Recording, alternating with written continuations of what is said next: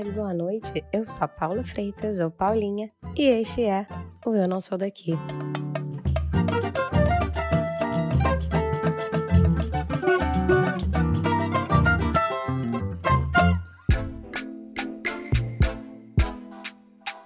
A gente teve dias intensos nessa última semana. Eu sei, eu sei. Olha, minha voz poderia ser o resultado da intensidade desses últimos dias. Porém, é apenas o resultado de uma gripe chata das brabas. Então perdoem desde já essa voz sensual, tá? Só que não. Bora lá?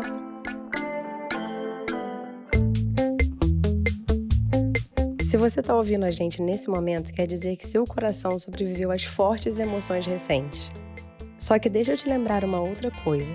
Prepara aí aquela camomila, aquela meditação diária ou umas boas respirações profundas, porque em menos de 20 dias começa a amada Copa do Mundo.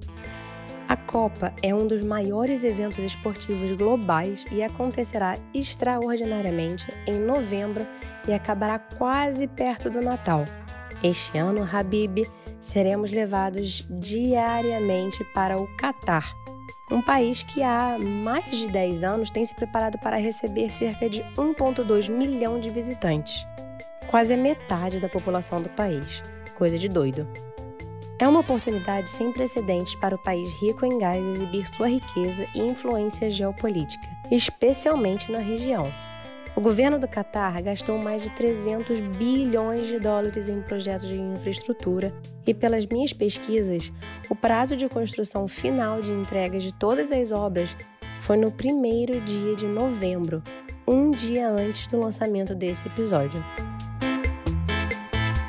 A gente sabe o quanto uma Copa do Mundo pode trazer holofotes para um país e impactos, sejam positivos ou negativos. Afinal, o evento promete trazer benefícios econômicos de curto e longo prazo e potencial para ganhos como potência na região. A grande dúvida, que também conhecemos muito bem e a gente não esquece, é sobre a capacidade do país de utilizar a infraestrutura do evento que construiu após o evento e admitir, claro, enormes erros cometidos durante o processo. A gente sabe como é, né? A engenheira Julia Naumann chegou em Doha, no Catar, há quase um ano e meio. Desde então, ela vive uma vida de flecha de mudanças da cidade. Deixa eu tentar explicar. Ela tem uma percepção, absorve um pouco do dia a dia, aprende algo e, em seguida, vai e fica embarcada a trabalho por mais de 20 dias, seja no mar ou na terra. Quando ela volta, várias coisas ao redor da cidade de Doha estão mudadas, completamente diferentes. É assim que tem sido a sua vida no Catar.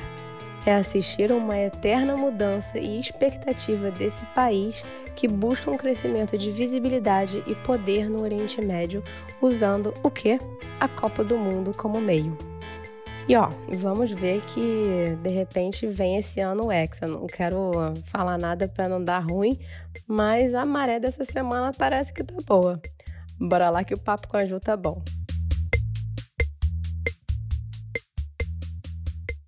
Júlia, seja muito bem-vinda ao Eu Não Sou Daqui. É uma honra ter o terceiro membro da família Nauman participando deste podcast, essa família de andarilhos desse mundo. Muito obrigada, Paulinha. É um prazer estar aqui. Obrigada por ter me convidado. O prazer é todo meu.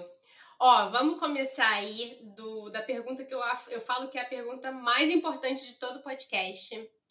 Quem é Júlia por Júlia nesta vida e neste mundão? Uhum. Bom, meu nome é Júlia, é, eu tenho 30 anos, eu nasci em Macaé, no Rio de Janeiro.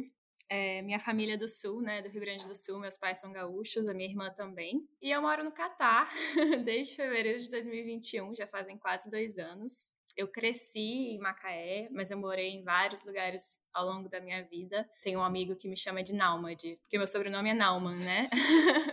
mas eu sou nômade, já morei em vários lugares. Minha primeira mudança foi com 12 anos e desde então eu nunca morei mais do que três anos no mesmo lugar. Eu morei na Bolívia com os meus pais, depois eu morei no Rio de Janeiro um tempo, em Santos e São Paulo. Fiz o um intercâmbio para a Alemanha quando eu tinha 16 anos. Voltei para Santos, fui fazer faculdade em Minas. É, depois de Minas, eu fui morar em Campinas. Trabalhei dois anos e meio lá numa empresa de energia. Eu sou formada em engenharia de energia, eu sou engenheira. E depois de Campinas, eu fui morar em Macaé por um tempo. Comecei a trabalhar embarcada numa empresa de serviços de petróleo foi uma época muito boa, porque na época minha irmã estava morando em Macaé também, minha mãe, ela voltou a morar em Macaé depois de, de um tempo.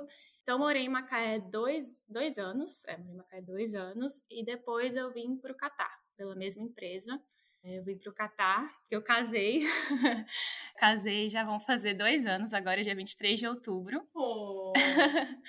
é, dois anos que a gente casou no civil e a gente ainda não fez nossa festa de casamento por causa do Covid, né? Eu sou brasileira, ele é argentino, então não deu para unir a família toda e os nossos amigos. A gente vai fazer nossa festa de casamento agora em janeiro do ano que vem, finalmente. Mas eu imagino que o seu marido esteja aí com você, né? Sim, com certeza. Eu vim pra cá por causa dele, porque ele tava aqui, né? A gente começou a namorar à distância quando a gente se conheceu. Namoramos um ano à distância, ele morando aqui, eu morando no Brasil. E depois de um ano, é, mais ou menos um ano, ele me pediu em casamento, tudo bem rápido. Aí começou o Covid, né? A gente ficou sete meses sem se ver, ele ficou preso aqui no Catar. Nossa. É, e eu tava no Brasil. Quando ele foi, a gente tinha plano de fazer uma festa de casamento, né, em 2020, 2021. Não, 2020. Já tô confusa com as datas. Normal. tá acontecendo com todo mundo. É. E aí a gente começou a discutir, né, o que vamos fazer da nossa vida, como a gente vai ficar junto, onde a gente vai morar. E a gente trabalha na mesma empresa, então a gente pensou sobre ir para o Brasil, sobre eu vir para o Catar, e a gente decidiu que morar no Catar agora seria uma experiência muito boa, ele continuar morando aqui e eu vir para cá, né? Tanto profissional, pessoal também, financeira, uma decisão assim que levou em considerações vários, vários aspectos. E depois de um tempo eu consegui uma transferência para cá. A princípio era uma coisa meio impossível, eu era muito nova na empresa para pedir uma transferência, né? Uhum. Mas depois de dois anos eles me transferiram. Eu consegui ser transferida e vim para cá em fevereiro de 2021, do ano passado. Arrasou! É.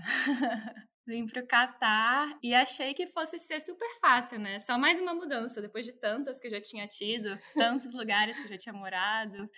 É, achei que ia ser, achei que ia ser super fácil, que ia chegar aqui, que ia ser tranquilo, né? E foi o maior choque cultural da minha vida, porque depois eu parei para pensar que eu nunca tinha mudado assim. Eu tinha morado na Alemanha, na Bolívia, mas são culturas é, muito ocidentais, né?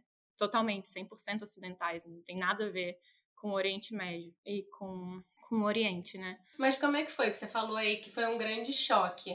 Mas quais foram, assim, se você pudesse descrever, tipo, foi um choque com que coisas? Porque, assim, existem os estereótipos que eu posso estar aqui imaginando, talvez de maneira muito errada, que possam ter sido os choques, mas de repente você teve os seus particulares que são muito únicos. Então, quais foram os choques culturais que a Júlia teve no Catar? É, eu acho que a relação que você tem com as pessoas na sociedade, né? Aqui no Catar, você não, não pode simplesmente andar na rua e não é comum que uma mulher se refira a um homem. Enfim, que, entendeu? Eu, assim, o primeiro choque, claro, visual, né? Aqui todas as mulheres elas se vestem totalmente de preto, com hijab e tudo. Algumas cobrem a cabeça, o, o, rosto, algumas cobrem somente o cabelo. A maioria veste a baia, né? Que é o vestido todo preto. Mas isso eu já esperava, né? Eu já, eu já tinha ido para os Emirados Árabes Unidos antes, para Abu Dhabi, para Dubai. Já tinha visto um pouco disso, mas o Catar ele é um ele é mais tradicional que os Emirados. Olha. É,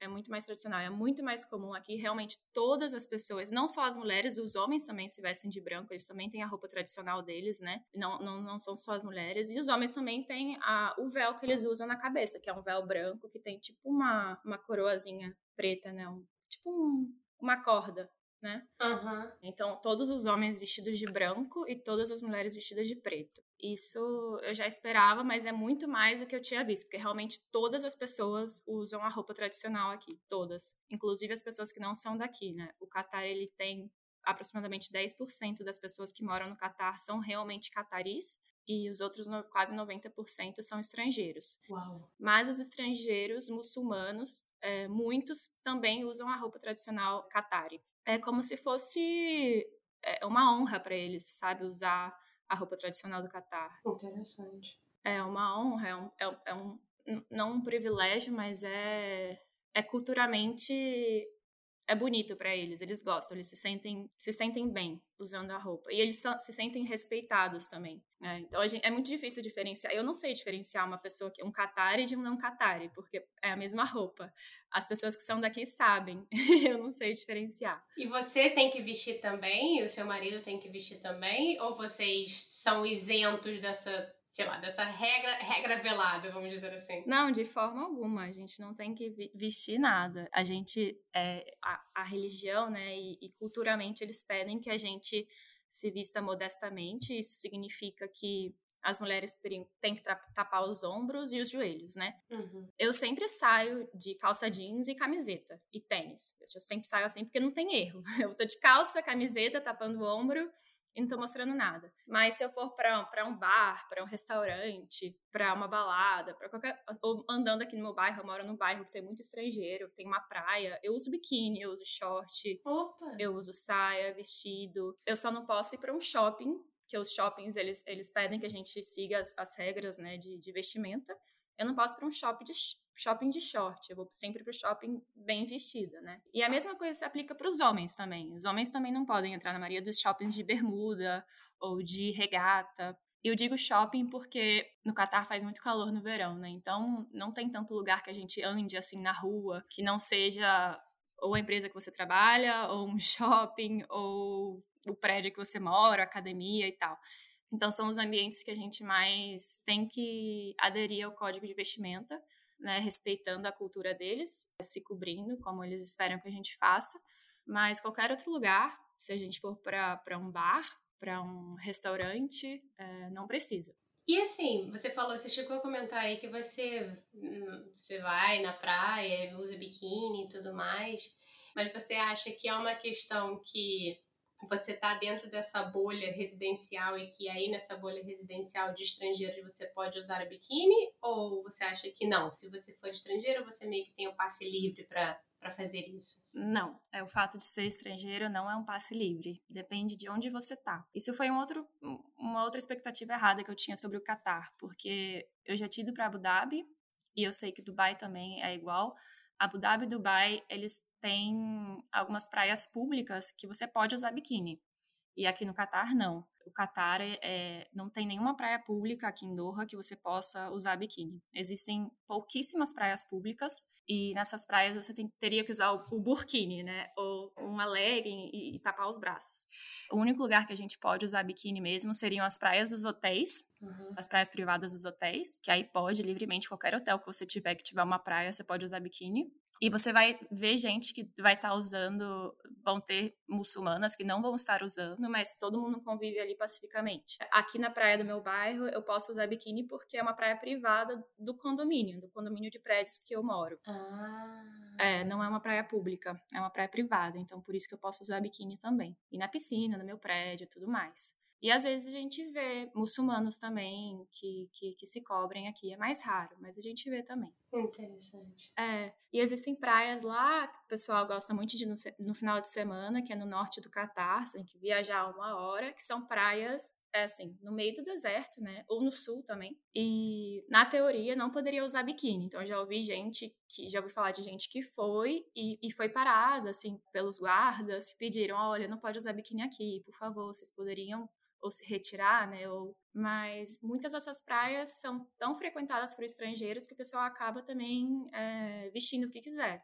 E, óbvio, respeitando também se tiver locais na área, você não vai ficar de biquíni do lado deles, né? Você vai se afastar um pouco e tal. Depende muito, depende muito. Mas na teoria não poderia. Entendi.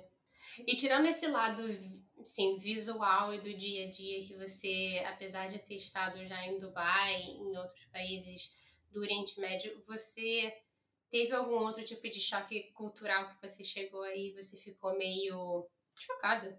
Desculpa a redundância, mas assim, um pouco surpresa, vamos dizer assim? É, sim, eu fiquei surpresa no ambiente de trabalho, né? Porque eu trabalho embarcada no Brasil. Eu era acostumada a embarcar e já teve sonda que eu embarquei, navio, né? Navio sonda que eu embarquei, que tinham 10 ou mais mulheres. Teve também embarques que eu fiz que tinha uma, duas, ou eu era a única. Mas isso era muito incomum no Brasil. No Brasil era muito comum eu embarcar e ter mulheres que eram ou engenheiras, é, fiscais, geólogas, nutricionistas, radiooperadoras, pessoal da limpeza, da cozinha, muitas mulheres.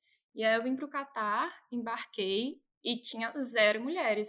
Zero, assim, eu era a única observada por todos. Eles também não estão acostumados a ter mulheres, cada dia mais, mas eu via olhares assim, tipo, ah, sabe? Mas são quantas pessoas no total, Ju? Só pra ter uma ideia, assim, você é a única mulher em 10, você é a única mulher em 20? Quantas são as pessoas no total? São em torno de 120. Eita!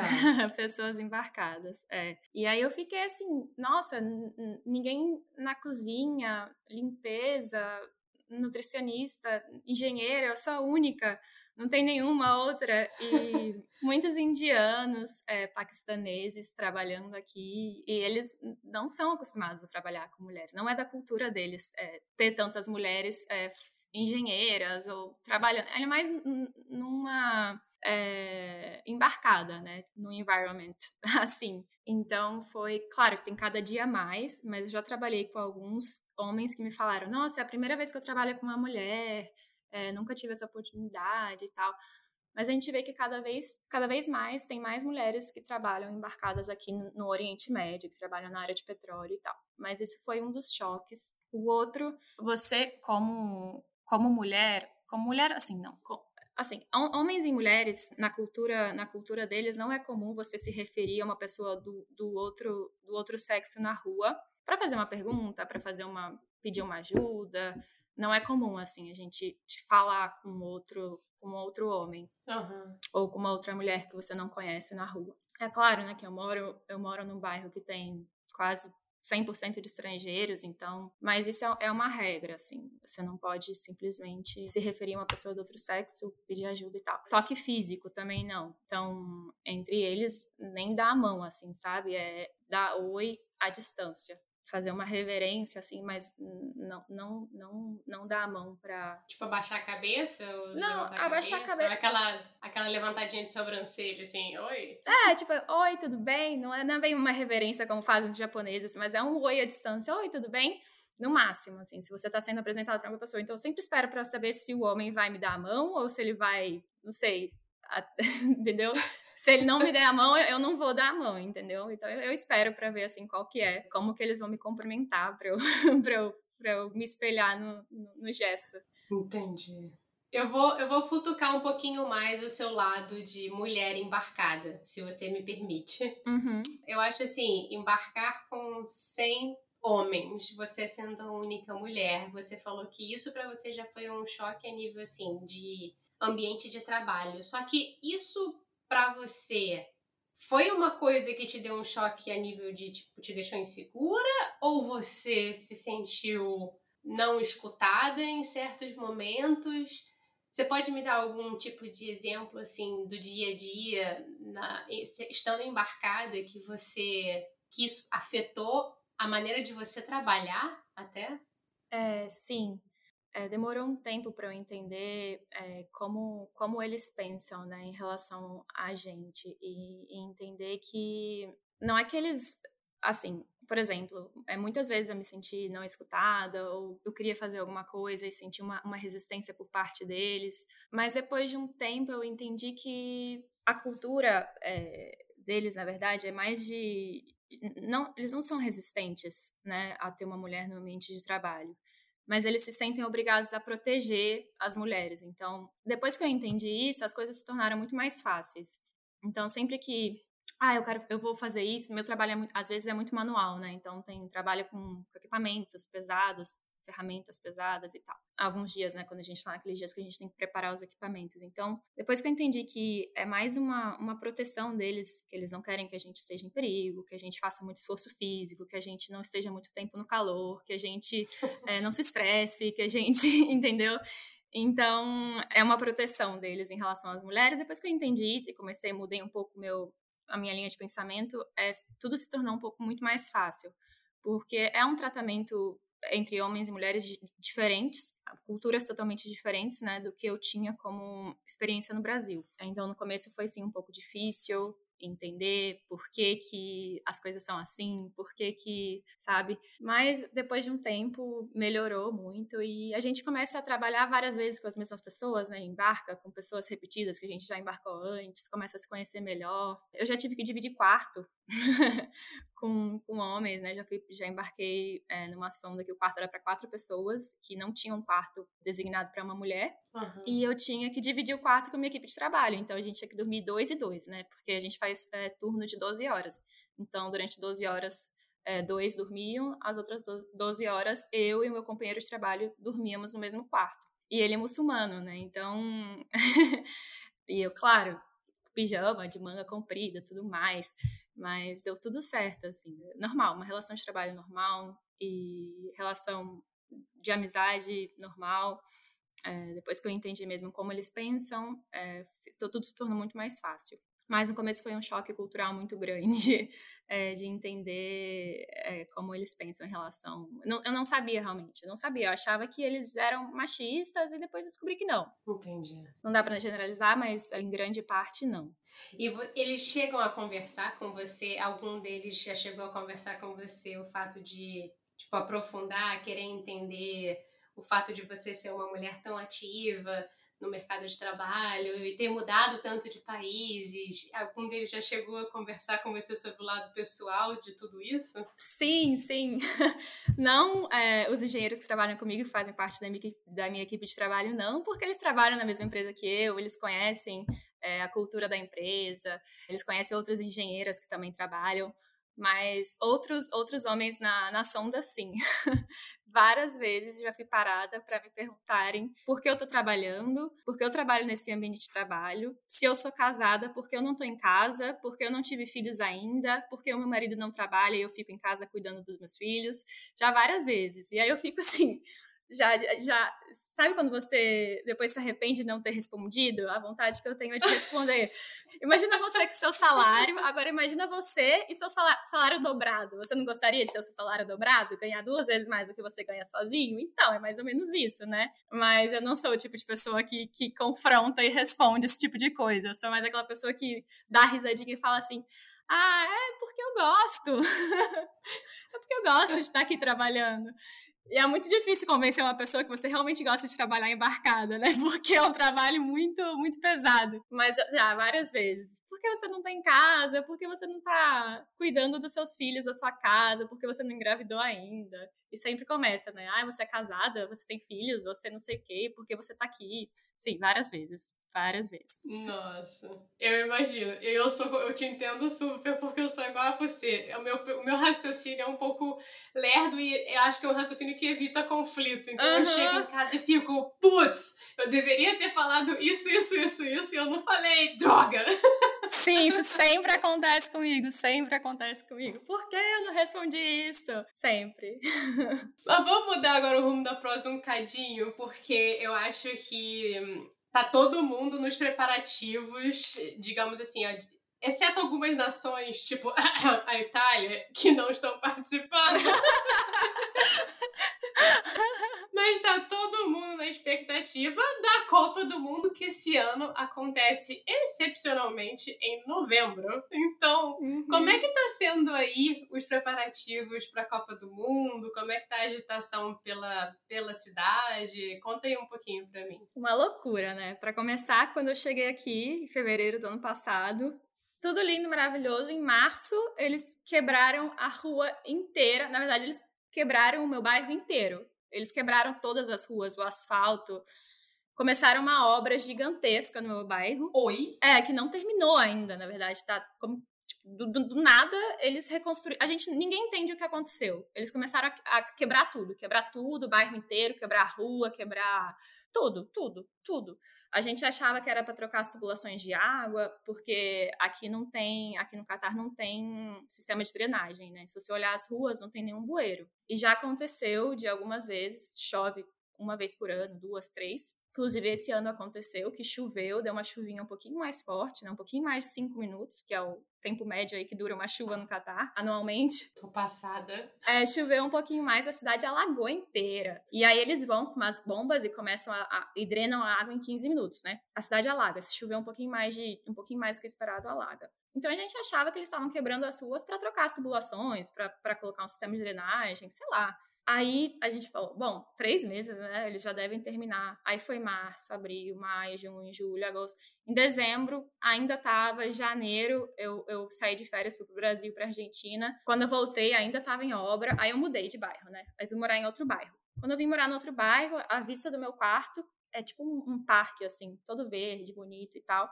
Eu juro, Paula, eu juro, na mesma semana eles quebraram o parque inteiro e começaram uma obra no parque inteiro que não terminou ainda. E eu não entendi por, que, que eles vão fazer. Já é lindo, né? Tem pista para correr, tem um monte de árvore, grama, não sei o quê. Aí eles estão tá quase pronto agora. Eles estão construindo uma uma fonte que acho que vai ter águas dançantes e tal. Mas assim, a cidade inteira em obra durante meses e meses e meses e meses. Agora tá quase tudo pronto. Ficou bem bonito realmente. Corniche também, que é a orla, onde tem tem uma praia, na verdade é uma orla, né? Não tem praia, mas é mar. E é, de Corniche você tem a vista para West Bay, que é o bairro que tem os prédios, é o centro comercial financeiro de Doha.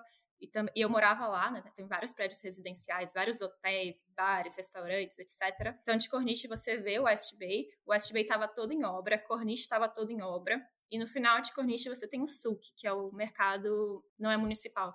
Como é que é? Mercado. Tipo um mercadão. Tradicional. É. Tradicional, né? De feira. Isso.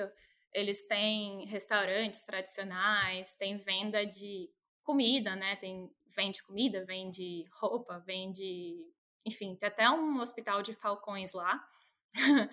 que os árabes eles gostam de eles têm os falcões né como animal de estimação é, enfim a corniche estava toda em obra também agora ficou pronto ficou bem bonito e eles estão construindo umas fanzones que vai ter uns shows umas coisas então a expectativa é bem grande para a Copa a cidade está lotada o trânsito que já é bem intenso tá ficando cada vez pior. E o nosso medo, assim, meu, dos meus amigos, é como que vai ficar o trânsito é, na Copa, porque vai ser a primeira Copa que vai ser num país, aliás, a primeira Copa que é numa cidade só, né? Na verdade, não é uma cidade só, porque alguns estádios são em outras cidades, teoricamente, mas a distância entre um estádio e outro é de menos de 80 quilômetros, se não me engano, a, a, maior distância entre dois estádios.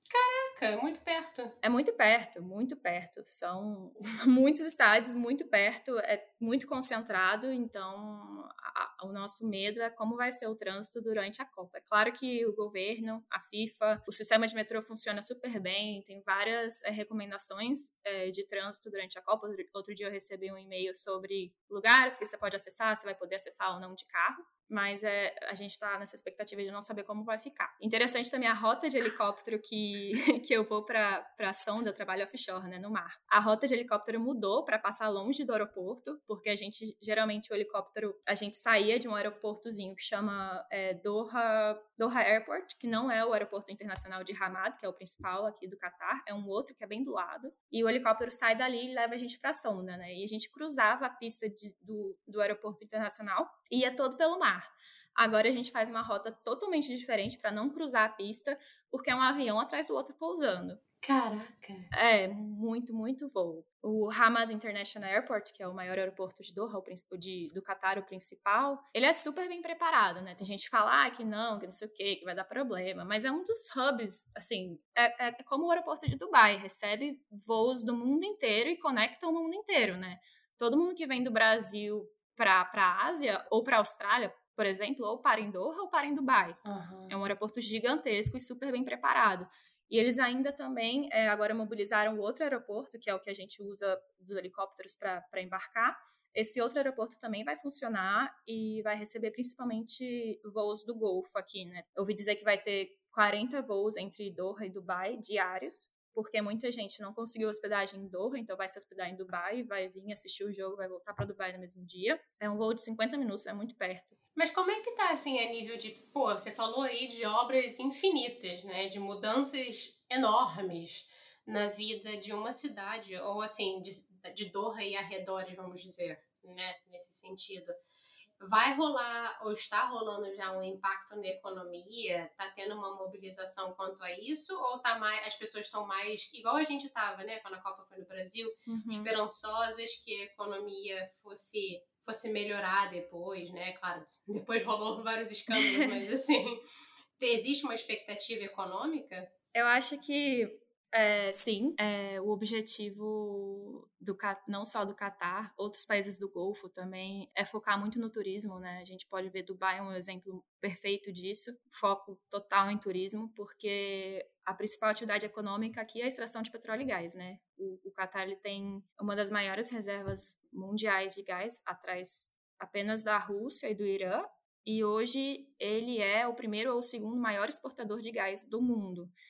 Então, a atividade econômica principal é o gás, ao contrário da Arábia Saudita, dos Emirados, que é mais petróleo, né? Mas, enfim, tudo aqui gira em torno de petróleo e gás e todo mundo sabe que um dia vai acabar, né? Então, os países aqui a gente vê uma movimentação muito grande de, de aumentar o turismo, de aumentar a atividade é, turística. Claro que o Qatar ele já tem muito dinheiro, então o turismo economicamente não sei qual é a diferença, o impacto que isso faz economicamente para o país, mas já é uma visão assim para o futuro de, de aumentar a atividade turística aqui no país. E é interessante que a Arábia Saudita, Oman, todos os países aqui do lado, todo mundo que tiver um ingresso para a Copa, bom, porque quando você tem um ingresso para a Copa, né, você tem que fazer um cadastro no Raya, você tem que ter um Raya Card que chama. O que, que é o Raya Card?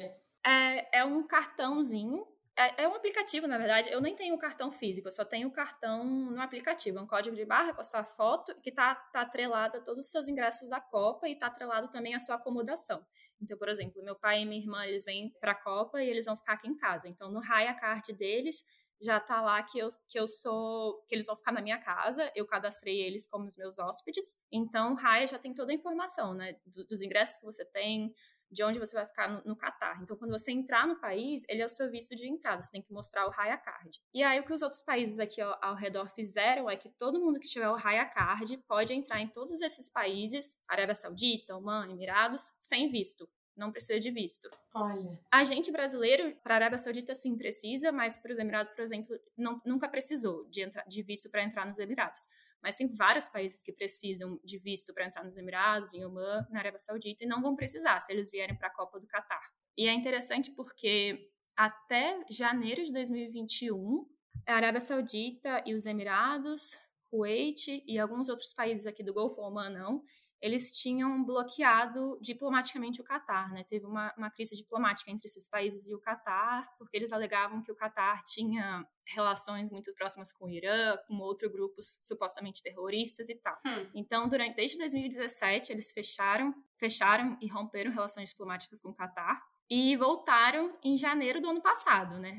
Muito convenientemente voltaram as relações diplomáticas em janeiro do ano passado e agora todos esses países falaram que, que vão receber todos os turistas que vêm para a Copa sem visto. Então tem uma relação, tem um interesse né, é, econômico, turístico aí muito grande. Não, inter interessante, parece até uma coisa mesmo de, de namorada que fez merda, mas que tá arrependido e volta com o rabinho entre as pernas pedindo perdão, né? Uhum. Exatamente.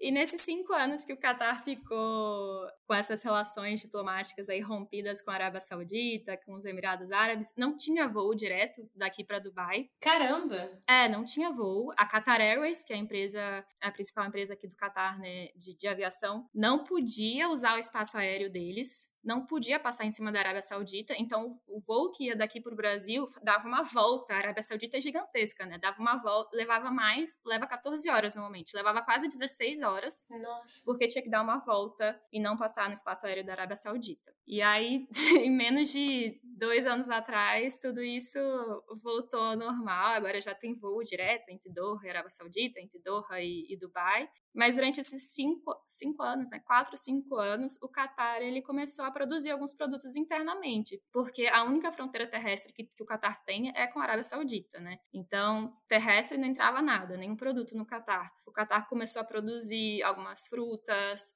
é, você encontra, você vai no supermercado, você encontra ovo, frango produzido aqui no Catar, várias frutas produzidas aqui no Catar. Então, eles fortaleceram economicamente e se ficaram mais independentes do que eles eram antes de 2017, economicamente. É, foi bem interessante para o país e, no fim das contas, quem saiu perdendo foi a Arábia Saudita, o Qatar só ganhou com tudo isso e não teve nenhum tipo de... O corte das relações diplomáticas, não teve, o bloqueio não teve nenhum tipo de desvantagens. Só teve vantagens. E eles conseguiram ganhar a Copa também, né? É, eu fico aqui pensando, eu fico aqui pensando assim, eu posso estar sendo muito mensageira do apocalipse, e um pouco negativa, mas você, tá, assim, você falou das obras, você falou das mudanças, a questão da concentração. Aí você tocou num ponto que não tem encanamento, né? É, encanamento que se diz? É, sistema de drenagem né, nas ruas. Eu fico pensando, com todas essas construções, com tanta gente, o Catar crescendo dessa maneira, tanta gente estando aí num período tão curto de tempo, existe algum tipo de medo, talvez, de dar ruim? Cara, acho que acho que existe um, medinho, assim, sim. Existe um medinho. Um país que nunca fez nenhum evento esportivo tão grande e por ser tão concentrado, né? Por ser num, numa área geográfica tão pequena e tão concentrada, ter tanta gente no mesmo lugar, existe o um medo de dar, de dar, de dar ruim. Mas eu acho que vai dar tudo certo, né? Só tirando o sistema de drenagem que não tem nas ruas e tarará, é, a infraestrutura do Catar é, é boa, dá para ver isso, assim, pelas estradas gigantescas, super bem, bem feitas, conectam o país inteiro muitos hotéis de extrema qualidade, assim, muito bons. Eu acho que vai dar certo. O sistema de metrô, o metrô funciona muito bem também. É, o metrô, ele, ele custa dois reals, que são três reais brasileiros, mais ou menos. Ele conecta quase todos os estádios. Os estádios que não conectam vão ser conectados por ônibus. Uau! E é muito legal isso, na verdade. Aqui no meu bairro, é, o meu bairro é, um, é meio que uma península, né? Que ele, uma península artificial igual aquelas ilhas artificiais de Dubai. Então, eles aterraram e fizeram um bairro que se chama Pérola. E aqui o metrô não chega aqui, mas o metrô chega na entrada. E daqui para o metrô tem um carro grátis que me leva, me busca na porta de casa e me deixa na frente do metrô, que eu peço pelo aplicativo como se fosse um Uber grátis, e ele me busca aqui em casa e me deixa na estação de metrô mais próxima. Que chique! É, isso não só no meu bairro, mas qualquer estação de metrô tem uma área que você pode pegar o, o carrinho do metrô e ele te deixa em qualquer lugar ali perto de graça. Tem os ônibus também, tem os ônibus que, que eles saem da estação de metrô e ficam dando volta no bairro, levando e fa fazem, já tem um trecho, né, específico e ficam a cada 12 ou 10 minutos eles passam e param em vários lugares do bairro. Então a, infra a infraestrutura de, de transporte também é muito boa, né? Então a gente espera que dê tudo certo. Vamos, veremos. Já deu, já deu, vai dar sim.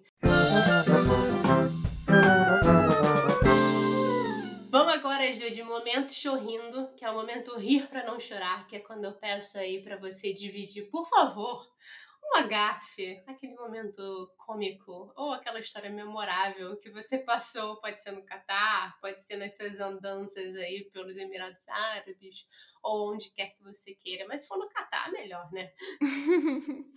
Teve uma vez que eu fui no médico, né? Quando eu cheguei aqui no Catar, a gente tem que fazer alguns exames médicos para ganhar residência, porque o Catar recebe muita gente de muitos lugares no mundo. Então, eles pedem para a gente fazer alguns exames. E aí, eu não passei na minha avaliação inicial. Eles falaram que eu tava com suspeita de tuberculose. Caramba! É, aí eu fui no médico, Cheguei no hospital, sentei lá, me chamou, a enfermeira me chamou, aí me pesou, mediu minha pressão e tal, me levou para uma salinha. Depois ela me levou para a sala, pro consultório do médico. Aí eu sentei lá, aí ele falou: Ah, tá bom, vou te analisar. Aí tinha uma, uma, uma maca, uma cama, né? E tinha uma cortininha. A enfermeira pegou, me levantou, me sentou na maca, fechou a cortina e eu tava com uma camiseta, né? Sempre saio de camiseta e, calça jeans aqui pra não ter erro. Tava uma camiseta. Aí ela levantou a manga da minha camiseta do lado esquerdo e abriu a cortina e falou: pode vir. Aí veio o médico pra não encostar em mim, né? Olhou pro meu braço, pro meu ombro e falou: Ah, você não tem a vacina. Hã? Aí eu, qual vacina? Ah, BCG? Aí eu tenho sim, ó, tá aqui. Aí eu peguei meu braço direito e levantei a, a, a manga do outro lado. Nossa, meu Deus, a enfermeira deu um berro, o cara deu uns dois passos para trás, bateu na mesa, assim, foi uma coisa, uma loucura. Eu, gente, o que tá acontecendo? Aí eu baixei a manga. Ele, não, não. Porque você tava mostrando demais? Porque, porque ele, não sei, porque, tipo assim, para ele ver o meu braço esquerdo, a enfermeira teve que me sentar na maca, fechar a cortina, levantar a minha blusa, pra ele ir lá e só olhar, né? Aí quando eu fui mostrar o outro braço, eu acho que teria que repetir tudo isso. Não poderia ser simplesmente assim, aqui, ó, deixa eu te mostrar, entendeu? E era só o braço, era só a vacina da BCG, que sabe que a gente tem? Você deve ter também no braço direito. Uhum. E aparentemente o resto do mundo tem no braço esquerdo, né? Só que no Brasil dão no braço direito. Eu não sei porquê. Eu descobri descobri isso depois que eu cheguei aqui. E aí ele levou um super susto. Eu falei, meu Deus, eu tenho que ser mais cuidadosa, né? Não posso simplesmente mostrar o meu ombro assim para qualquer um. Mas foi, acho que foi a minha maior gafe. Foi bem quando eu cheguei. Eu falei, não, não posso mostrar meu braço assim pra qualquer pessoa. A nossa marca brasileira do BCG causando distúrbio em Doha. É. Foi basicamente ficar seminua, Júlia. pois é, né? Pois é. Não pode, não pode. Tem que me, tenho que me comportar.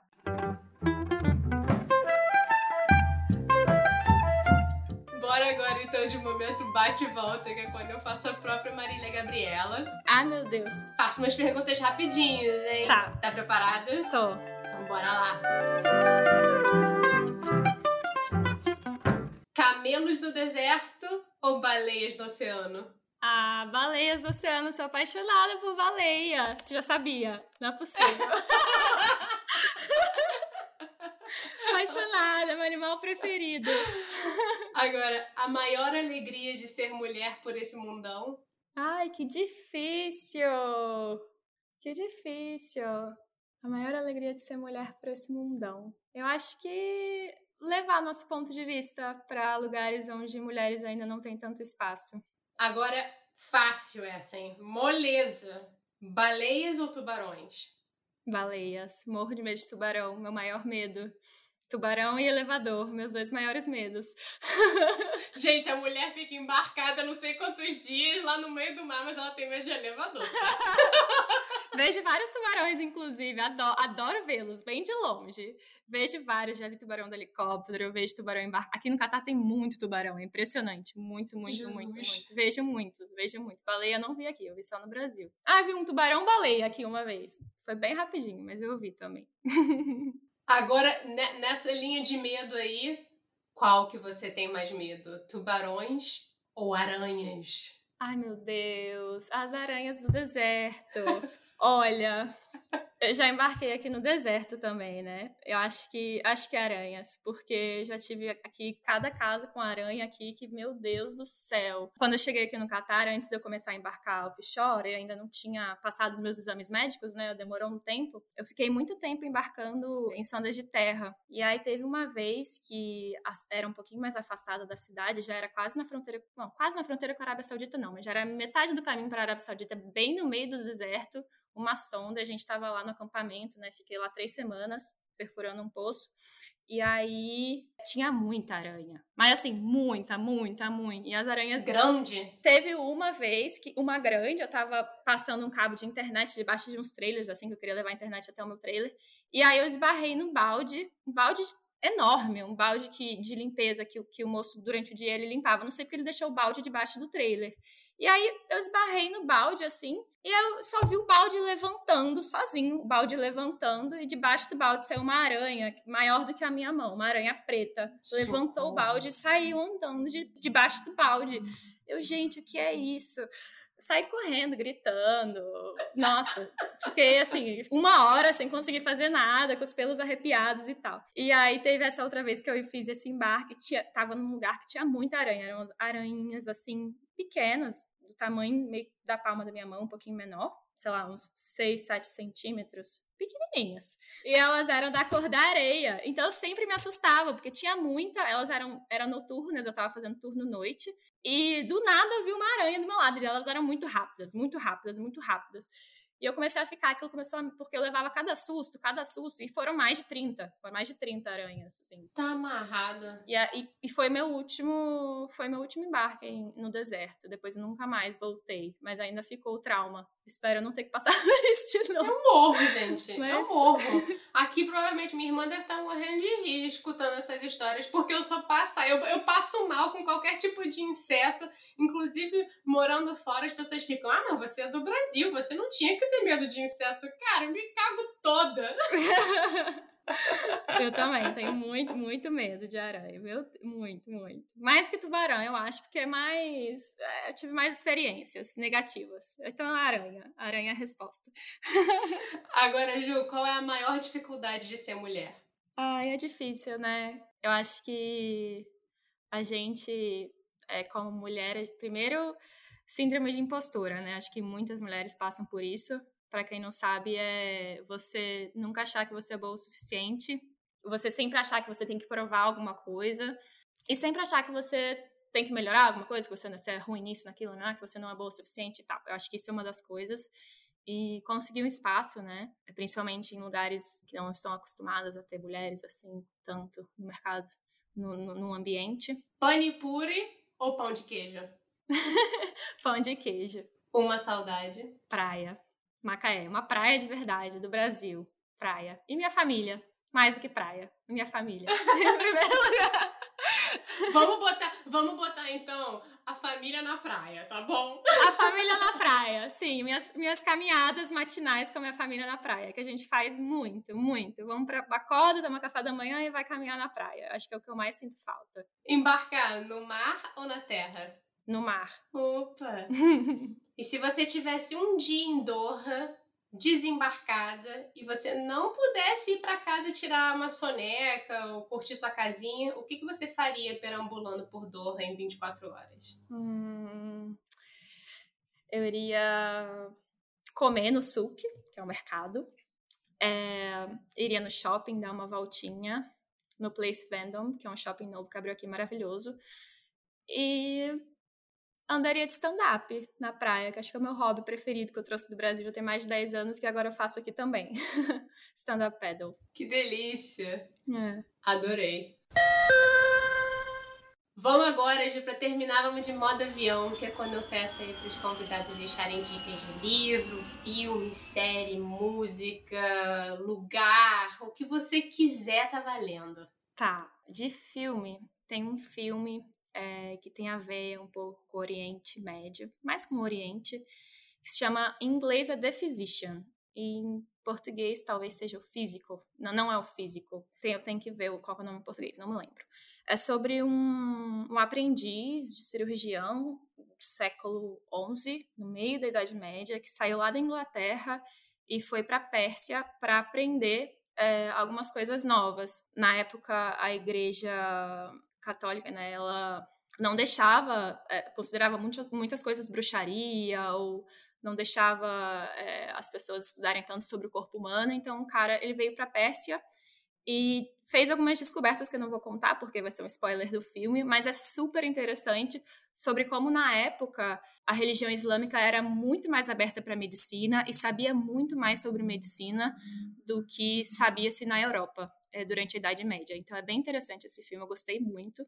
Série, vi, a última série que eu vi, que eu gostei demais também, se chama. tá entre as 10 mais vistas do Netflix agora, é, acho que chama A Imperatriz em português. Olha! Que é sobre a, uma menina, ela não era princesa, mas ela era do reino da Bavária, né, da Alemanha. Eu morei na Alemanha duas vezes, então adoro, assim, coisas, cultura alemã e tal. E o nome dela é Elizabeth, né? E o apelido dela é Cici e ela se casou com o imperador da Áustria. Essa série, agora, essa mais nova no Netflix, tem só seis episódios, é só sobre como eles se conheceram e como eles se casaram. É, sobre como foi o começo dela na, na família real e tal. Mas na Alemanha eles amam a Cici. A Elizabeth, né? Tem várias séries e vários filmes. E eu lembro que quando eu era, é, quando eu fiz meu primeiro intercâmbio para a Alemanha, eu tinha 16 anos e eu morava numa família e a gente via uma série sobre a Sissi. E os alemães adoram ela, não sei porquê. e eu achei muito legal ver, ver uma série mais atualizada sobre a história dela. Ela vem da família Wittelsbach, que é uma família que teve, é, reinou a Bavária. A Bavária é um, é um dos estados da Alemanha hoje, mas era um reino. Durante mais de sete séculos, eles reinaram a Bavária até 1918. E durante a Segunda Guerra eles eram contra o regime nazista. Então acho que também vem daí um pouco da admiração dos alemães é, para essa família e pela Sissi também. Olha! É. E eles ainda existem, na verdade, alguns Wittelbachs ainda existem na Alemanha. E todos os castelos da Bavária, é, eles tiveram, eles construíram vários castelos na Bavária maravilhosos. E é muito legal, adorei a série. E é isso. Minhas duas indicações aí. Adorei, adorei muito e eu acho que você tocou em duas coisas. Bom, a Cici, eu acho que a Cici ela é amada por, pelos alemães, pelos austríacos, mas eu adorei essa indicação de filme porque a gente tende, né, nesses dias atuais em que a gente vive, a ter uma visão do Oriente Médio muito deturpada e é muito sei lá, cheia de preconceitos, né? Então, assim, eu acho que é interessante a gente olhar um pouco para o Oriente Médio até com muita humildade e perceber que a gente aprendeu muito com o Oriente Médio, né? Muito, muito. A cultura é muito rica, a religião é muito interessante também, o que eles pregam é muito bonito e acho que tem muita coisa para a gente aprender aqui no Oriente Médio, muita mesmo. Com certeza. Ju, te agradeço muito, muito obrigada, viu? Muito obrigada mesmo. Obrigada aí na correria da vida louca. e obrigada pelo papo e contar um pouquinho aí sobre suas visões e experiências pelo Qatar e que vem a Copa do Mundo. E que vem a Copa do Mundo e o Hexa, né? eu, ia, eu ia falar, porque aqui na Itália os italianos falam que não pode falar o que, que a gente quer, porque senão dá zica. Ah. que venha, que venha a Copa do Mundo. E vamos ver como vai ser, né? Aqui em casa com meu marido argentino. Espero que não tenha nenhuma briga muito, muito séria. Você pode fazer, assina um contrato, te dá uma recomendação, faz um contrato agora e fala, caro marido. A gente se ama muito. Vamos ficar juntos, independentemente das brigas durante a Copa do Mundo. Com muito amor. Independente do resultado. Independente se o Messi vai conseguir ou não vai conseguir, se ele vai vomitar ou se ele não vai vomitar. Sim. A gente tem ingresso pra Semi, pra Semi, que talvez seja Brasil ou Argentina. Caraca! É, pra final não consegui, mas pra Semi temos. Espero que seja uma, uma Semi Brasil-Argentina, e se os dois foram primeiros do grupo, a gente, eles vão se encontrar nessa semifinal que a gente tem ingresso. Então, veremos. Espero que dê tudo certo. Eu tô torcendo mais pelo seu casamento do que pelo resultado desse jogo, mulher. Não, vai dar tudo certo. Tá tudo sob controle.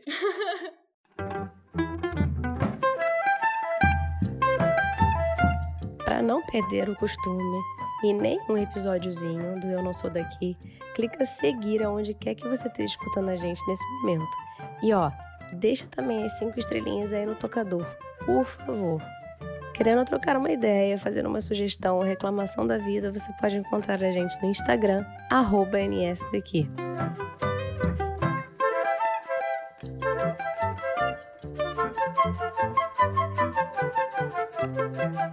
Eu Não Sou Daqui foi apresentado por Paula Freitas, editado pela Stephanie DBI, design gráfico da Gabriela Altran, suporte de conteúdo das redes sociais da Luma Mundim e consultoria do João Freitas. A nossa música tem composição e flautas da Karina Neves, violão de sete cordas e bandolim do Pedro Franco e mixagem do Tito Neves. Até semana que vem, galera!